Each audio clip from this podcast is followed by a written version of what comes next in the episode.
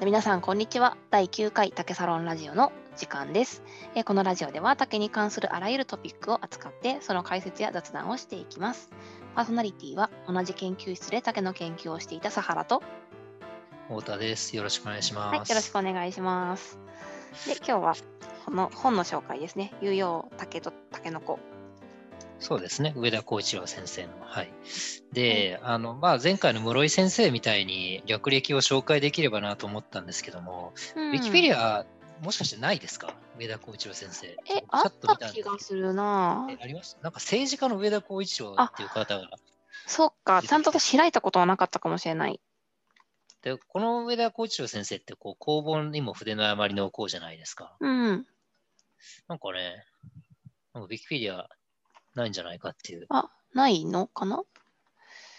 なんかウィキペディアで見たことはないけれど、勝手にあるものだっていうふうに思い僕もあるものかと思って、あれ、ウィキペディアねえじゃんと思って、消されたかなと思って調べてたら、多分ないんじゃないかっていう気がね。ああ、ウィキペディアは、そうだね、いきなり Amazon の本は出てくるけれど、そうそうそうそうウィキペディアはないのかな？上田浩一郎、あの、スペースウィキとかで見てもない気がするんですよね。うんうん、そっか、多分あるって思い込んでたのが、結構前の兄弟の入学式の祝日か何かで、上田浩一郎先生の名前を出されて、あの、生まれたっていうのがあるじゃないですか。竹といえば上田浩一郎、ね、そういうふうにあなたも私も何か専門性を持って、うんあの、世に出てくださいみたいな話が多分あったと思うんいいですけど祝、辞でしたね。はい。そうですね、すごいいいなと思っているうん。まあそれがあったから、多分あ上田浩一郎先生っていうのはすごい一般的なものなんだ、世間にね、あの 受け入れられている、つ まりウィキペディアがあるみたいな、そんな多分思考回路で単純に考えてしまってました。けど、じゃあ、まあ、そんなわけないですよね。そんなわけないですよね。うん兄弟のその祝辞も受け入れられたかどうか甚だ怪しいですよね。いや、例えばなんだろうな、こう野球といえばイチローとか、まあ、でもうんうん長嶋茂雄もいるかな。例えばハンドボールで言えば宮崎大輔とか、うんうんうんなんかそういう、なんかなんだろうな、もっとこうメジャーな例えの方が良かったんじゃないですかね。竹といえば上田浩一郎っていうのは、まあ我々からしたらまあ、まあそうだよっていう感じですけど、他の人からするとね、うん誰ですかっていう。と確かに、今だったらじゃあ逆にゴリラといえばみたいな風にも言えるのかな？いや、でもやっぱ社会的な知名度を重祝辞なんでね、そんな京都大学も頭いいやつばっかりじゃないんで、やっぱりこう、あ兄弟関係してる人からと取りたいとかではなかったのかな。そういうわけではないか。まあ、分かりやすく。ああ、それはあるかもしれないですね。うん確かに。あそうすると、京都大学出身で、そうだな。うん。なんだろう、レアメテルといえばマック赤坂とかですかね。ちょっと遠いかな。あーちょっと、なんか色物枠みたいになっちゃうかな、それ。いうものですよね。うん、なんかパリッとした人いないかな、兄弟出身で。兄弟出身で。出身じゃなくても、その iPS みたいに今、兄弟に関わってるっていう感じでもいい気がするけどああ、ね。山中先生みたいな。そうそうそうそうあの人は神戸大学ですでしたっけ、確か。そうですね。でも今、兄弟の中にね、iPS 研究所持ってるし。なんかそう思うと、なんだろうな、なんとかの第一人者って、いや、当然知らないだけなんでしょうけど、気気にかけたこともなかったし、まあ、それこそゴリラの山際先生とか、うんうんうんうんまあ、まあありますけども、他知らないなああ、でも食品で言えば、伏木先生とか、なんか味覚ではうんその道の権威だった気がしますね。まあ、両国に移移っちゃったんですけども、何年あか、前に。そうなんだ。あれ、すごいですよ。あの、まあ、京都大学農学部の教授だ、うん農学研究科の教授だったんですけども、龍谷大学が農学部作るってんで、なんか給料3倍ぐらいになって引き抜かれたっていうえー、すごいね。まことめちゃくちゃいいじゃん、いいじゃんって。なんかまあ、あのー待遇面というか、まあ、キャリアアップというかね、そのグレードアップすごいしてるなっていうのはいいなとはいや、思でも給うけれども。料は上がってるんですけども、やっぱりこう、なんだろう、大学の、まあ、こう言っちゃなんですけど、格としては、それだと農学部基準で言うと進行なんで、格は落ちるじゃないですか。え、そそこで教れ難しいね授格だとどうなんだろうね。なんか、ある意味自分が自由に研究室を持てるってことを優先するんであれば、そっちの方がお金ももらえて新しく作るっていうのはいいなって思うけれども、その。階級とかを意識しだしたら、そりゃね、あの、京大とか東大とかの教授やってた方がいいわけで、だから何を目指すかなのかなって気もしちゃう。ああ、まあ確かにそうか。まあ、教授が賢ければね、どこでも研究できますからね。まあ、それこそ学生なんか、正直、まあ国立の方がい忙しい雑多な用事は多い気がするけどね、教授なんかやってたら。私立よあ、り。それはあれですか、なんか、ご経験からの。うーん、経験プラス、まあそれはもちろん自分が学生でその学部が私立でで大学院からうんうんうん国立っていう経験もあるし、あとはあのーまあちょっと私たちの研究室から私立の助教になった先生あと国立の助教になった先生が出てて、比べるとすごいやっぱりそうだなって思う感うじ。ーん。なるほどね。うん。うん、私まあその立の方が手厚いイメージですけど、あそうだね、国手立の方が忙しいつですかね。いたね、まあ、私立もピンキリで、まあ、私立の助教とかになった人も何人かいるけど、知り合いでね。なんか、うんまあ本当にお金のあるいいしいい学校っていうのかな、その学校のレベルは別で、やっぱり学校にお金があって、それそのそれなりに知名度と歴史がある私立っていうのは、うんうんうん教授に対して、助教授に対してあの優しい環境だなって思う。へえ、そうなんですね。そうそうそうそう。あの結構いきなり授業とか立たさないで、まずはその授業をやってる講師の先生について1年間とかえ、めっちゃいいじゃないですか。なんですか、その待遇。講義講義受けながら 自分の授業計画とか授業調べなんか準備とかをさせる期間を設けてくれて、だからただである意味授業を受けてられるみたいな感じ。で、それをしながら、えーいいな。あの、まあ、学生の面倒とかは見たりするんだけども、まあ、それは、まあ、すでにいる教授とかとまず1年目とかは一緒につきながらやっていくいきなりいきいきなりゼロから全部やるわけじゃないしあと事務作業とか雑多な仕事とかがあの、まあ、国立のに行った人と比べたら少ないから割と自分のうんうんうん自由な研究できるって感じで自分の部屋いきなり持たせてもらったりとかしててへえそれは超いいですね。そうですね えーめちゃめちゃいいじゃん。むしろずるいまであるな。いやもう本当にずるいと思うけど、でもまあそういう選択にをね選べてすごいと思うよ。えーまあ、じゃあ、伏木先生はすごいいい選択をしたってことですかね。まあいやでもわかんないその学校に本当によると思うね。ああ、なるほど。うんうんうん。なんか学生ってこう、どの程度まで奴隷みたいな働かしていいんですかね。難しいね。うーん。え例えば、マグロの研究をしてる某大学だと。もう、マジで4回生、あの、マグロの水槽掃除と餌やりで1年終えるみたいな噂も聞いたことあって、体育会系だね、すごいそれは。まあ、そんなに、なんうだろう、うん、ん。そうですね。体育会系、まあ、馬力のある大学だと思うので、はああ。私自身がそんなに学生に働かさせられる環境にいたことがなくて、割と自由にずっとやってきたんだけれども、まあ、割と他の研究室の人とか、まあ、自分の研究室の中でもついてる先生とかによって結構先生に使われるみたいな風になる人っているわけじゃん。い。うんうん、で、ね ねそうだよね。だから、まあ、すごい難しいけど、その先生との関係性もあるし、あと研究室のもともと風土でずっと代々、はいあはいはいの入った人は、まあ、特に、まあ、そうだな、結構実験が多いところとかだったら、もうシフト制で回していくというふうにやってるところもあるし、ななんだろうね。お金もらっお金与えてないから学生結構使うっていうのも 訴えられないようにって感じなのかな。いや、でも、訴えられることはまずないまあ、セクハラとかしない限りだよ。セクハラパワハラしなゃければ。うんうんうん。いやそうなんですよ。そういうこう、無知打つような研究室、僕は経験しなくて、あの学部、大学院ともに、まあ、違うところ、両方とも違うところ学部の時どうだったのかなと思って。いや、あの、学科で最も楽な研究室と呼ばれていた研究室に行って、うんうんうんうん。いや、雰囲気すごい良かったですね。教授、賢いのに、はいはいはいまあ、はい。ドライではありましたけど、なんだろう。あうん、そなんかねは絶対言わないし。そっか。共同研究とか、なんかシフト制で何かやるとかはありましたか？あ僕、参考体制でやってて、僕、夜12時担当でした、確か。ああ、そうなんだ。それなんか細胞育てたりしてるからみたいな感じなのかな？えっと、タンパク質の、何やってたのかなあれバイオ、あ、バイオっていうか、抽出ですね。あの、絡む試験管みたいなやつに、あ綿とかなんかいろんな砂っぽいやつとかした吸着する吸着剤を入れて、そこにはい。タンパク質が含まれている液体を流し続けるっていうイベントがよくあったんですけども、なんかそれの、まあ、調整とか、なんか液の取り替えとか、あ要すればその液をあの取り替えなきゃいけないんですよ。0.5モルの、えーっと、塩ナとあの塩の水溶液からうんうんなんか0.6モルにするとか、そういうのを4時間かけて適定とかするんで、そうすると4時間に1回誰か来なきゃあ来た方がー効率的にできるじゃないですか。別に中断してもいいんですけども。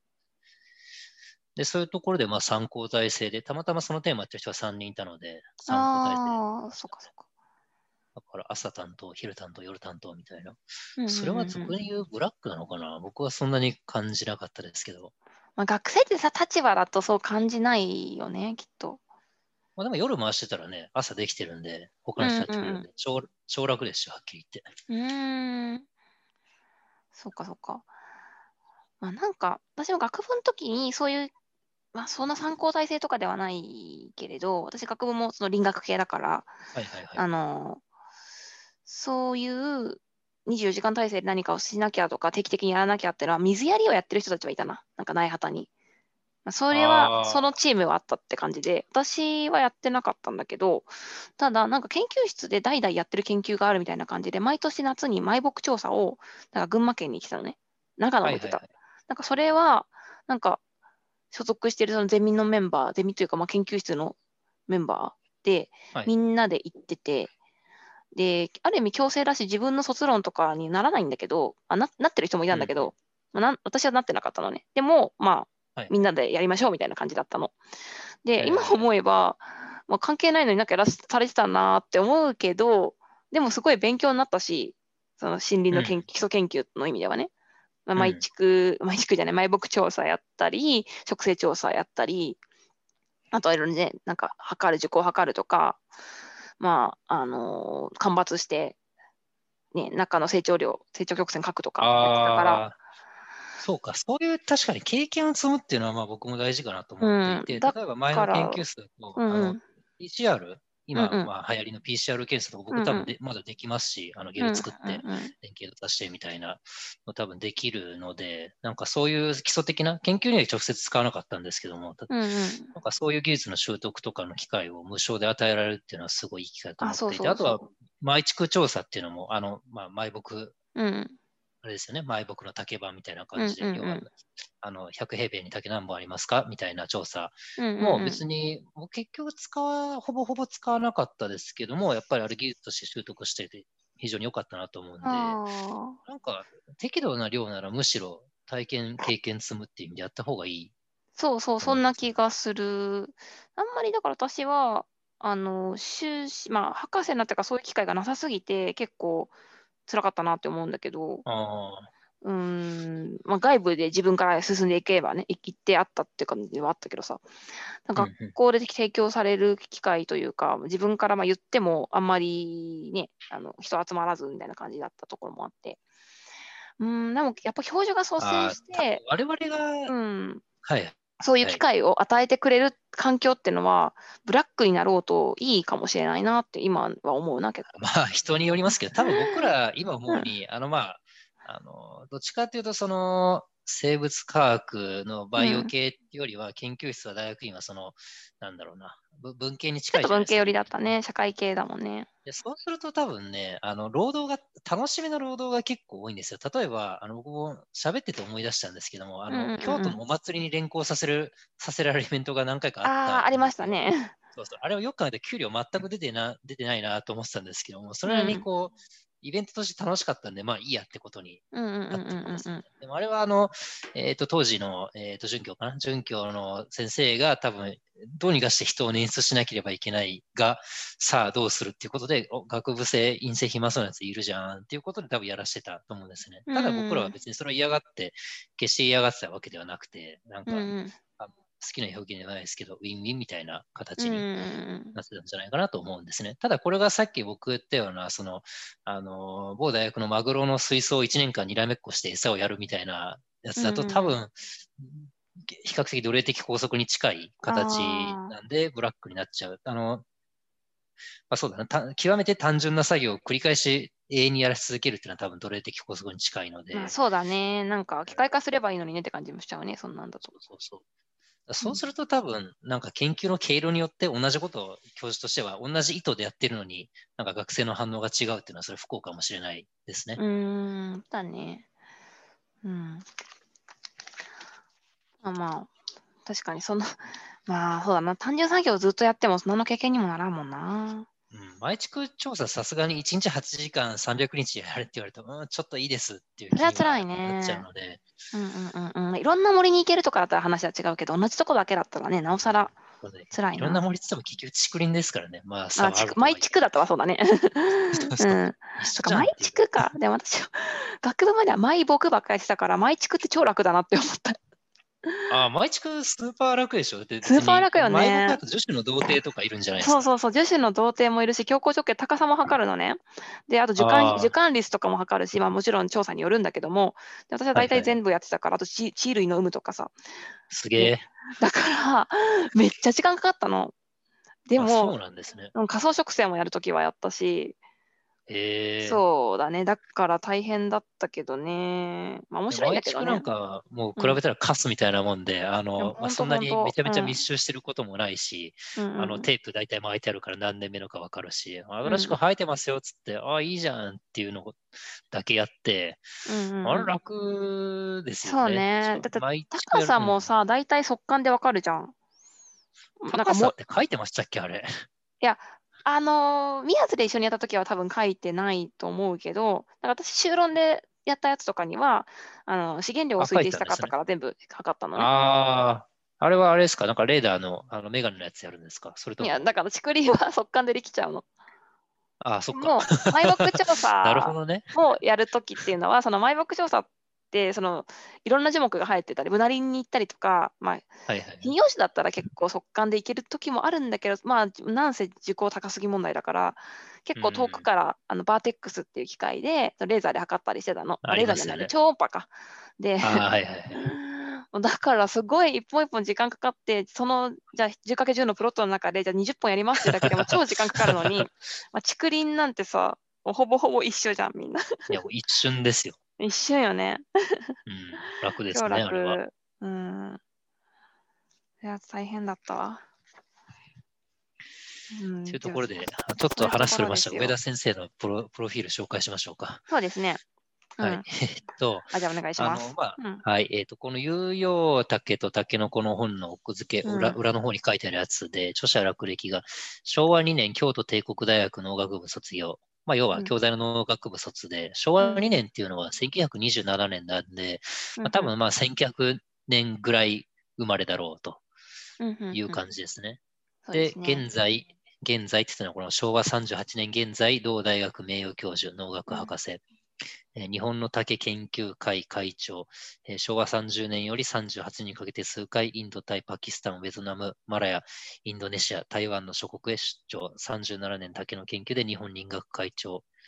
えー林学学会賞受賞。で、主なる著書が竹と竹の子の新しい栽培、水害防備林、えー Studies on the、えー Physiology of Bamboo っていうところで、まあ、まあ、竹をやり続けてきたきましたっていう人なんですけども、うんうんうんうんマラヤってどこですか？今僕さらって言っちゃったんですけど。これマラヤってマレーシアのことかなって思ってたんああですけど、いやなんか東南アジア系のがどんどん列挙されてるんで、うんマレーシアかもしれないですね。うんね、えあおマラヤっていうのかな？今調べよう。ー、ミャンマーじゃないよな。あやっぱマレーシアだね。あマラヤ連そう邦、うん、マレー半島のことだから。違ったんだ。ああ、なるほどね。なるほど、なるほど。だからマレーシアっていう国じゃなかったのかな、もともとそしたら。途中で名前変わったんですかね。てか、マレーシアがいつからあるか南セントラル市みたいにって言えばいいのね。あ確かに。マレーシア、マレーシア独立。あ、旧1963年だね、マレーシア独立したの。だからそれまではマラヤ半島なんだね。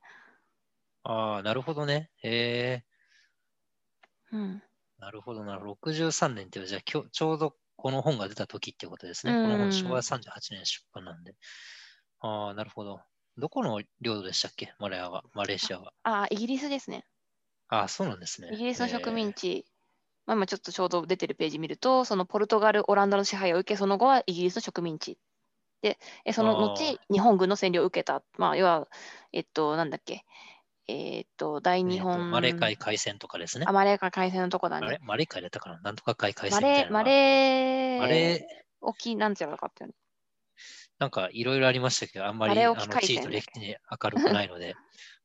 うん。まあ、そういうことで、まあ、竹野先生であると。まあ、まあ、で、著者のレクには書いてないんですけども、まあ、あのこの前の。でもなんかこれ見ると、えーそのパキスタン除いたら大体なんかその大日本共栄圏、大じゃあ大日本じゃ大東亜共栄圏エリアですね、出張してるの。ああ、いや、それはでも大東亜共栄圏エリアが広すぎるんですよ。だって、もう日本は戦線拡大すぎて、だって中国の左の方まで大東亜共栄圏エリアじゃないですか。うんうんうんうん右も、ね右側というか東も大概ですよね。いや、めちゃめちゃ広いですよ。あんな、うんうんうんうんあんな広い方しちゃってっていうぐらい戦線が逆にその辺は行きややすかったのかなと思い思ったりも。まあ一応地続きじゃないですけども、あの点でポンポンポンと飛ばしていけるので、補給線は多分たたりにくいルートではあったんでしょうけど、まあそうですね、台湾ともうちょっと南さえ抑えちゃえば、まあ韓国をうんうん抑えてるわけだから、まあまあうん補給線はそんなに大丈夫なのかな。うん。うん、いや、しかしやっぱ南に戦線伸ばしすぎるとね、大変ですよ。マラリアとかもありますし。まあそうですね。まあインドでお腹壊す問題じゃないですけども、あの、あが、が、ガッタルカナル島とかね、その飢餓のガレガ島っていう書かれたりしてますもんね。ああ、そうですね。うん。そうそうそう。この辺ね、硫黄島とかもそうですけど、まあ、なかなか、ねまあその媒介の病気も多いし、衛生環境とかもね、水とかもうん全然日本、当時の日本とと比べても多分悲惨な状態だったと思うので、特に現地人と比べて日本は体制ないし。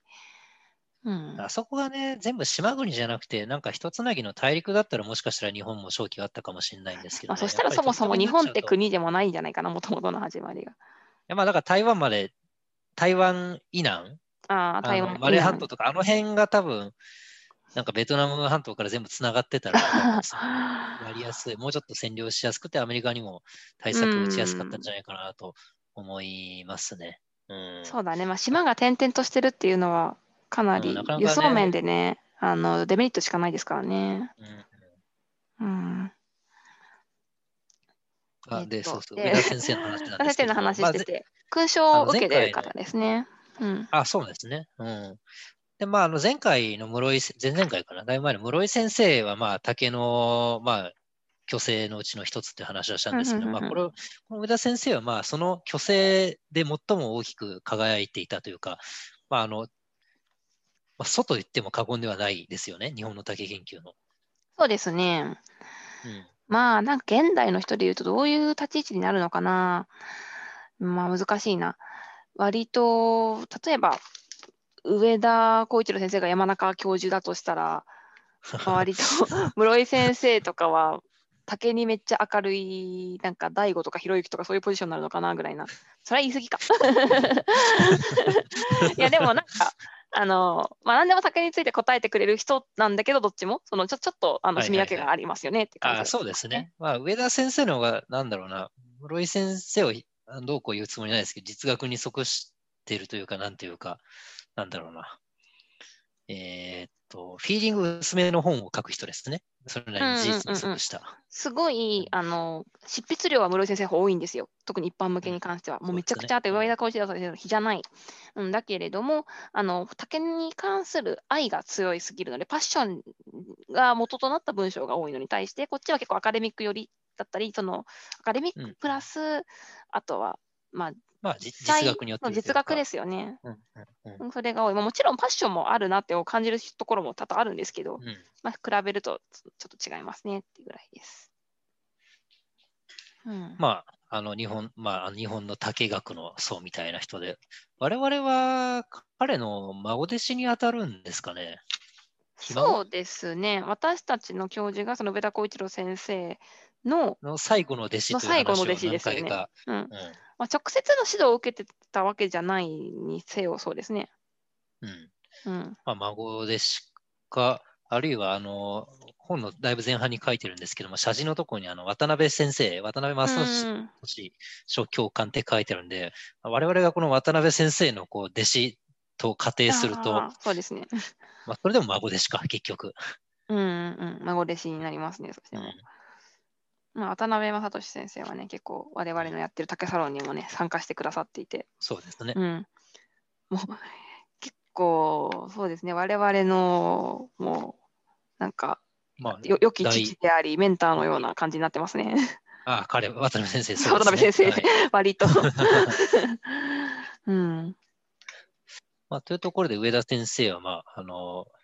まあ大、大師匠であるというところを前提に、まあ、本読み解いていければなと思いますが、ちょっと本がね、長いんですよね、これ。いい本なんですけど。うん、長いですね。そしてどっから読めばいいかっていうふうにもいろいろと悩ましい。というところで、まあ、なんか喋りが盛り上がりそうなところをかいつまんでね、何個か、あのーはい、紹介でき何回かに分けて話していきましょう。ね、そうですね。で、まあ、パラって読んでて、まあ、あの事前にどこ読み合わせようかなって話もしたんですけど、面白いなと思ったのは、あの日本における竹林の発達史と分布並びに面積っていうところが、まあ、あの示し合わせに面白くて、はい、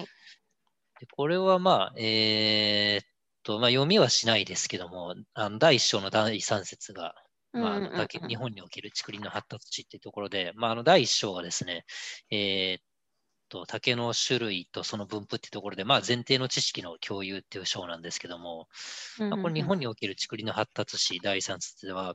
あの日本では古来から、えー、蓄財が利用されてたようで、えーと、天の孫ににぎのことの非うんぬんかんぬんという話は、えーと、書いてありつつも、まあ、ここでまあポエミーな方向に行かずに、事実に即して日本の例えば妄想地区であれば、なんかどれが発祥の話かっていうところを結構ちゃんと書いていて、まあ、例えば妄想地区、僕らがよく知ってるのは、あの京都の長岡京、長岡京の近くに、えーと植えられたものが、えーと、海印寺はい。そうですね。であるとか、あるいは、えっ、ー、と、島津家から流入したのが最初である。これは1736年ですね。うん、が最初であるとか。はい。あはい。これでも基本文献調査から調べてる感じなんですかね。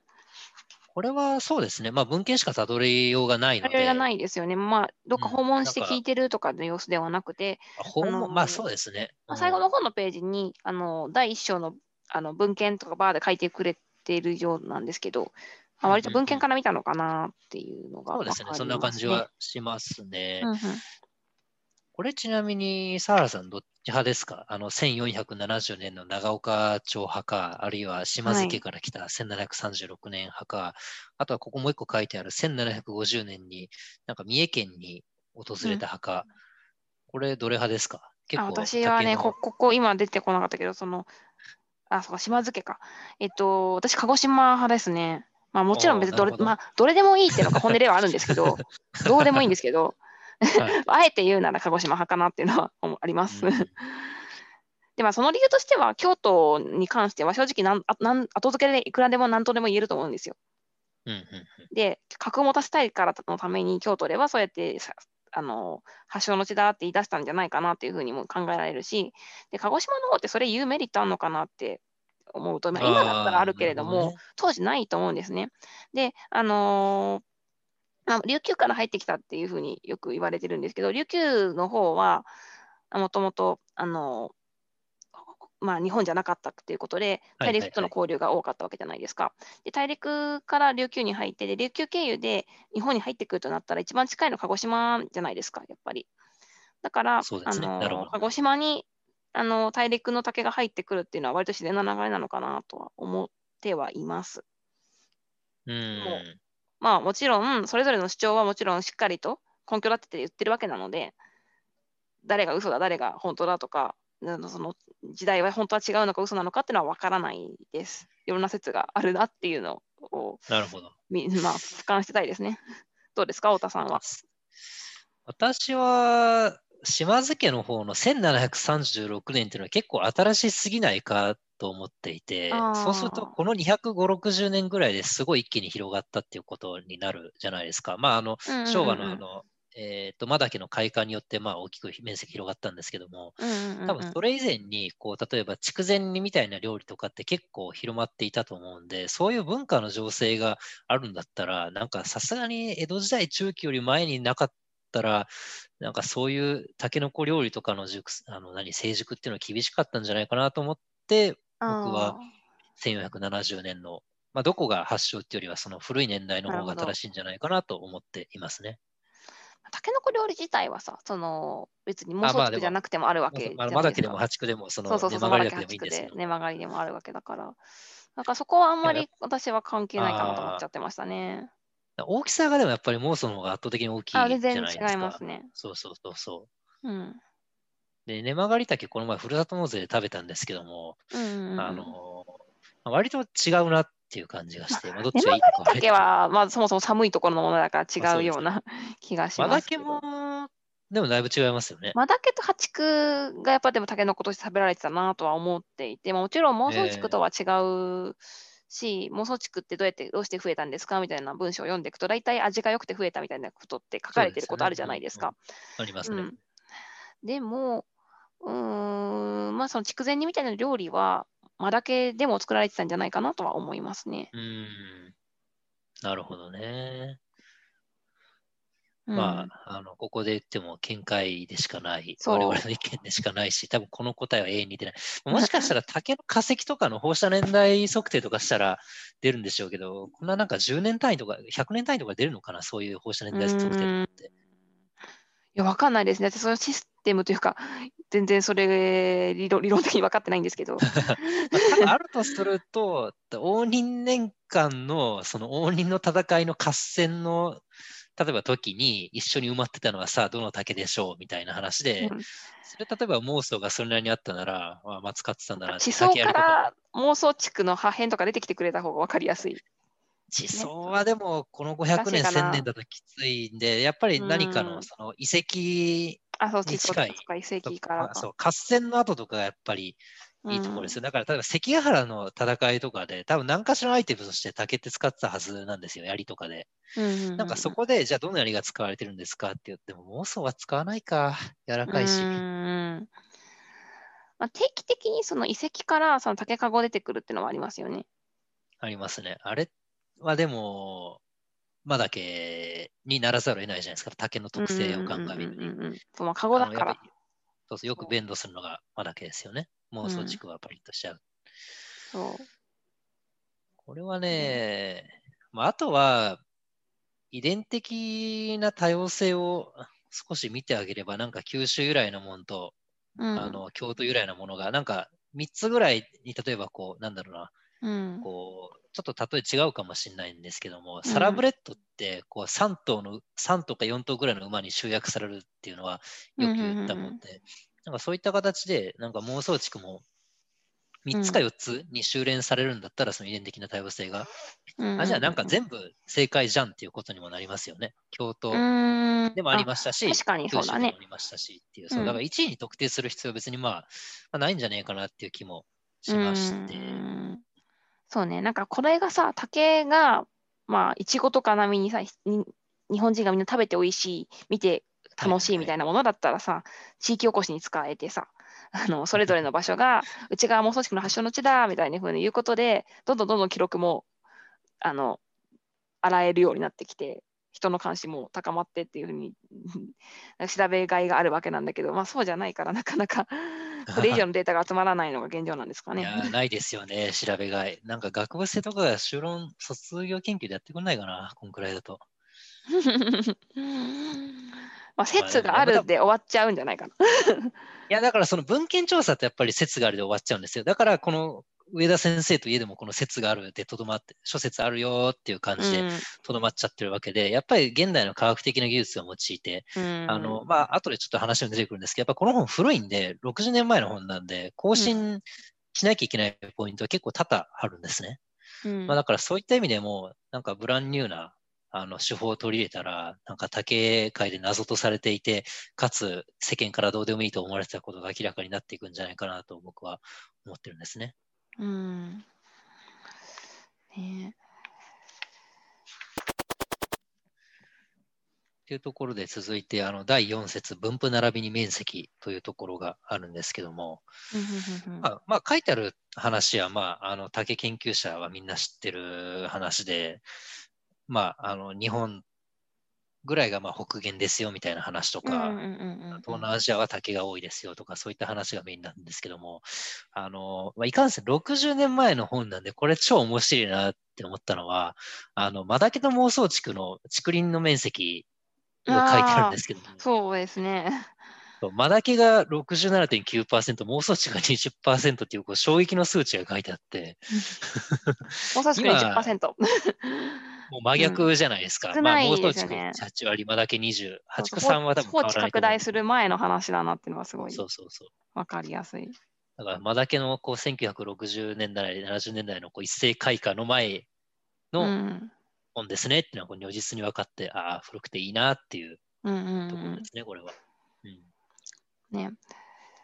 結構その当時書いてあって今と違うっていうのはこの前のその海外の竹事情みたいなのもああるじゃないですか。はいはいはい。なんかそこも最後の方で、まあすまあ、そもそも海外にもあると伝えられているっていうなんか結構あやふやな書き方になってるんですけどコロンビアにもありそうみたいなアフリカにもあはいはいりそうみたいな。でまあその後にあのこれからの竹林利用はあのパルプが来るんじゃないかみたいなこと書いてる のあがりますね。そうですね。いや、結構ね、期待値高いんですよね。あの今、佐原さんがおっしゃった通り、あのさその章にも、これら竹林の利用については、すでに一部パルプ企業に用いられているが、今後、パルプへの大量利用が期待されるっていうところとか、うんうんあと私がさっき言った、はいはい日。本における竹林面積とその推移の最後のところにも、えーっと、なお近あ近頃、竹材やタケノコの需要が増え、竹材の増産に対する要求が高まりつつある現状にあるっていうことが超ポジティブに結んでるんで、そう。ででもこれって最近と似てませんか最近のその竹関係でビジネスやりたいよとか行政の報告書とかでも今後竹のバイオマス利用が拡大していくとあの期待されているとか。いやー、どうあのなんだ竹を活用したビジネスがあの増えることが期待されているみたいなこと結びが結構あるじゃないですか。いや、でも多分私の、か私考えるに、なんかそれとは意味合いが違うと思っていて、例えばパルプだと、はいはその木材の需要が枯渇しつつあるから、あの竹使えんじゃねえかっていう話がある、かつ、多分竹の成分分析とか多分そこまでちゃんとやってないか、あるいは科学的に簡単にやっつけられて、紙と同じように使えるだろうっていう目算があって、うんうん。なんかこれを書いていて、多分半ば本気でパルプに使えるんじゃないかって書いてたのと、あと、あの後ろの竹材やタケノコの需要が増えっていうのは、多分人口の伸びとか鑑みて、まあ、普通に人口すげえ増えてるから、タケノコの需要が当然増えるよねとか、あと竹材も、まあ、竹や竿だけじゃないですけど、プラスチック代替とかそんな想定しなかった時だと思うんで、明らかにその人口とか生活水準の増加によって、そういうニーズが増えるののは間違いなかったと思うんで、多分ある程度の、あのーその当時現在の線引きで言うと、右肩上がりになるんじゃないかなっていう考え方は、なんかあったと思うんですけども、最近のこう報告書だと、いや、お前それ無理筋だろうっていう、こう、まなんだろうな、上げ方。最、近の報告書って、まあ、私も言ったけども、最近の報告書書いてる人が、竹の専門家でも何でもない人が、とりあえず何か書いてるっていうところが、そこの前提として、この上田先生が書いてる部署とは全然違うんだけども、ただ、その目論見としては、例えば、パルプを使う、パルプが、竹のパルプが増えるっていうのは、その木材が減ってくるから、あのじゃあこれから代替資源としてはパルプ、竹パルプになるだろうみたいなことを言ってるわけで、で今回は、今回というか、今増えてるレポレポとか報告書っていうのは、そのまあ SDGs が世間注目してるしとか、そのうんプラスチックの対等の資源になるしっていうことで、結局、何かに代わる資源として竹を使いたいっていうのは、もちろん専門性の度合いはある違いにせよ、まあ、同じような期待の仕方をしてるわけじゃん、人間は。なんかそこは近いのかなって思った。うんそこは確かに近いんですけども、明らかにその代替資源として竹って列位じゃないですか。もうちょっとあの何かから化石、例えば化石燃料とかから代替しなきゃいけないものは間違いない。代替しなきゃいけないということは間違いないんですけども、ただ、もう普通に考えてその役割にじゃあ竹がスッと収まるかっていうと、僕は多分ノー、かなりの確率ノーだと思っていて、まあうん別に頑張ってくれるのはいいし、頑張るべきだと思うんですけども、なんかそここでこう無邪気に、いや、これからは代替資源が求められるからそこには竹が来るんだぜって手放しで言うのはちょっとちゅだいぶ注釈付きで言うべきじゃないのかなと僕は思うんですね。でただこの上田先生の場合は、注釈をつける能力があの当時の研究者にも多分なかったはずなんですよ。うんうんうん例えばプラスチックの話だと、プラスチックっていうのは来てるらしいけど、どこまで伸びるか分かんないよねっていう状況だったと思いますし、うんうんうんうんあとパルプに関しても、まさか熱帯よりあんな気合い入れて伐採するとは多分想定してなかったと思うので、うんうんうんうんまあだからそういった意味では多分、なんかちょっと状況が違う。まああの、サラさんがおっしゃったところはイエス、ある程度はイエスなんですけども、うんうんうんうんちょっと状況が違うんじゃないかなっていうのは試験ですね、私の。うん、まあまあ、なるほど。まあ、その意見もね、ね分かります、うんそう言われたことについては。うん。まあ、ちょっと私はどちらもその、まあ、前向きに最後書いているけれども、まあ、現状はよくは、現状というか、その今後は分からないなっていう、ちょっと共通語で大きくくくっちゃっていま、ね、あまあ、それはそうですね。それはでも、まあ、まあ今後分からないっていうのはそうで、うん、そうですよね。で、まあ、現代だといい意味に裏切って竹がまあメジャーになったらそれはそれで嬉しいですし、逆にこの上田先生の予想はもう完膚なきまでに叩き潰されてるっていうのはそれはそれで、あの、ね、回答編を知ってる我々としては面白いですよね。そう、まあ、ただこの海外編で書いてるパルプの利用に関しては、そのインドではめちゃくちゃ増えてますよね。ああ、そうなんですね。なるほどね。はい、まあ確かにそうだな。ただ、日本はまあ紙の紙を販売するときの基準がインドと違うので、インドってそのノートブックとか、まあ、ノートか、あの勉強するノートとかで使っていい紙が、新聞の紙みたいな、そのわらばんし使ってるんですよ。そういう途上国では、あの竹パルプ結構できてますね。売られてます、ね、結構ガサガサでいいんですね。ガサガサでいいみたいな。そうそうなるほどね。ちなみに今日本でわらばんし作ろうとすると、普通のいい紙よりコスト高いらしいですよ。うん、あ、そうなんだ。いやもう、いい紙作る技術が来すぎてで、かつわらばんしって結構作るのめんどくさいらしくて。再生紙で作ってんじゃないの？ジャンプの紙みたいなやつ。いや、えー、っとね、まあ、ジャンプの紙ぐらいまでいくといいんですけども、うん、多分なんかマジのわらばんしみたいなやつは、なんか相当高いらしいんですよね。あ、そうなんだ。うん、なんか普通の紙の方が安くなってるっていう説が。なんか途上国とかでさ、ノート買うとさ、結構ボロボロになるしさ、なんか色も真っ白じゃないのね。まあ多分海外のノートとか見たことあると思うけど、なんか、うん、それなんかまあ作るの簡単なのかと思ったら日本だとそういうもんじゃないのね。なかなか。うん。いや、今ちょっとパラッと見てると、なんだろうな。えー、と、輸入する紙とか、コピー用紙をインドネシアからバンバン輸入するらしいんで、あ、そうなんだ。それで高くなあ、安くなってる。あ要は、きれいめのコピー用紙が安くなってるとか、あとは、まあ多分パルプとか日本でこう作ってわらばんし使うと作ると思うんですけども、なんかそれが結構かったるいらしくて、うんうんうんうん、コストが余計かかっちゃう。うんってところですね。それはあるらしいですね。あとはまあ、ニーズが単純に減ってきたんで、そうすると大量生産できないじゃないですか、わらばんしって。まあ、だから、なんだろうな、そのスケールメリットが引かなくなってきてるから結構きつい。うん。もいろいろらしくて、まあ結局わらばんしって今結構高いらしいんで、多分我々の小学校の時はあの、妙に灰色の紙、いわゆるわらばんしを使ってたと思うんですけども、今そうじゃないらしいですね。うんうんうん、そうなんだ。まあでも日本、売ってる紙確かに全部いい紙ですよね。いや、わらばんし、ああんなガサガサの紙、いや、見た記憶がないんですよね、最近。あ、ないですか？あ、でも日本だとないないですね、私もない。うん。あの、あれ、あえて手すきをした紙は、なんか道の駅とかで売ってる、それのレベルですね。ああの、なんか気合入ってる、あの、はがきにしか使えない。そうそうそう、はがきにしか使えないやつ。でも、なんか海外とかだとそもそもさ、ペーパーブックっていうのかな、その、洋書とかの紙ってさ、めちゃくちゃ質悪くない？終わってますね。終わってるよね。あんなの保存する気あんのかなみたいな。ないんでしょうね、多分。ないよね。ジャンプの紙みたいなもんだもんね。ジャンプにちょっと、よりちょちょっと強いかなぐらいの。週刊誌じゃん。ああ、確かにそうか。僕も週刊誌買ってますけど、あれは紙質でもあれは多分ね、なんかまた独自の技術がいる紙なんでしょうね、わらばんしとは違って、その印刷をすごい鮮明にしなきゃいけない、陰影も結構シビアに出さなきゃいけないから、多分、なんだろうな、いろんな理由があってあって、あと軽くしなきゃいけないとかいろいろあると思うんですよね。いやー、なんか、その、あ、そっかそっか、まあ、ジャンプとは違うとしても、でも海外のそのペーパーブック、洋書の紙が薄いことを考えたらさ、結構イギリスとかって、まあ、有名な図書館とか歴史ある図書館とかいっぱいあるわけじゃん。はいはいはい。で、日焼けして消えちゃうんじゃないかみたいなすごい思うけどね。日焼けとかも日焼けをしなくても保存しとくだけで消えそうだよね。虫食いも全然ひどそうだし。いわゆるシミってやつですね。そうそう、シミでね。うん。だから紙に対する感覚が日本人と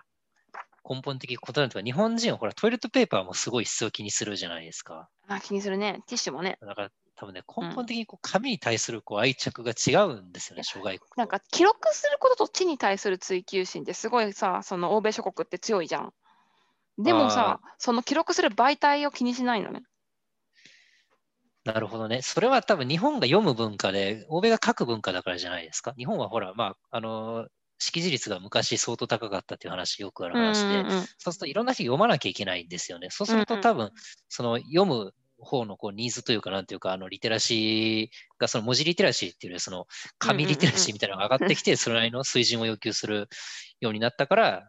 でうん。逆にそのヨーロッパだと多分、あの仮想会計の人は多分全く読む、書くいらなくて、なんか割と上位の人たちだけの娯楽だったんで、うんそうするとスケールメリット、要は大量に生産してもスケールメリット出ないから、もうガサガサしたやつをしょびしょび作る。まあそれでもういいんじゃねっていう話になってたかもしれないですね。ああ、ほどね。タイプライターとか出たのもあっちの方が先なのになかなか。ああ、確かに。あ、それはでも言語的特徴の問題じゃないですかって、こう日本のこう、ほら、あの、文字の量を考えると、アルファベットだって26文字かける2種類と1から10まで作ればいいんでしょ？タイプまあ、ライター日本語が一番しんどいよね。そのひらがな、日本、ひらがなとカタカナと漢字も合わせてきて。そうそう。まあ、うん中国がそのどの程度漢字何文字いるか知らないですけど、うんうんそれなりにしんどいんじゃないのかな。まあでもアジア圏相当しんどいですよね、とにかく。いね。うん、韓国を除くアジア圏は。はい。確かに。うん。えっと、また次回もじゃあ、この本とか続き読んでいきましょうか、一緒に。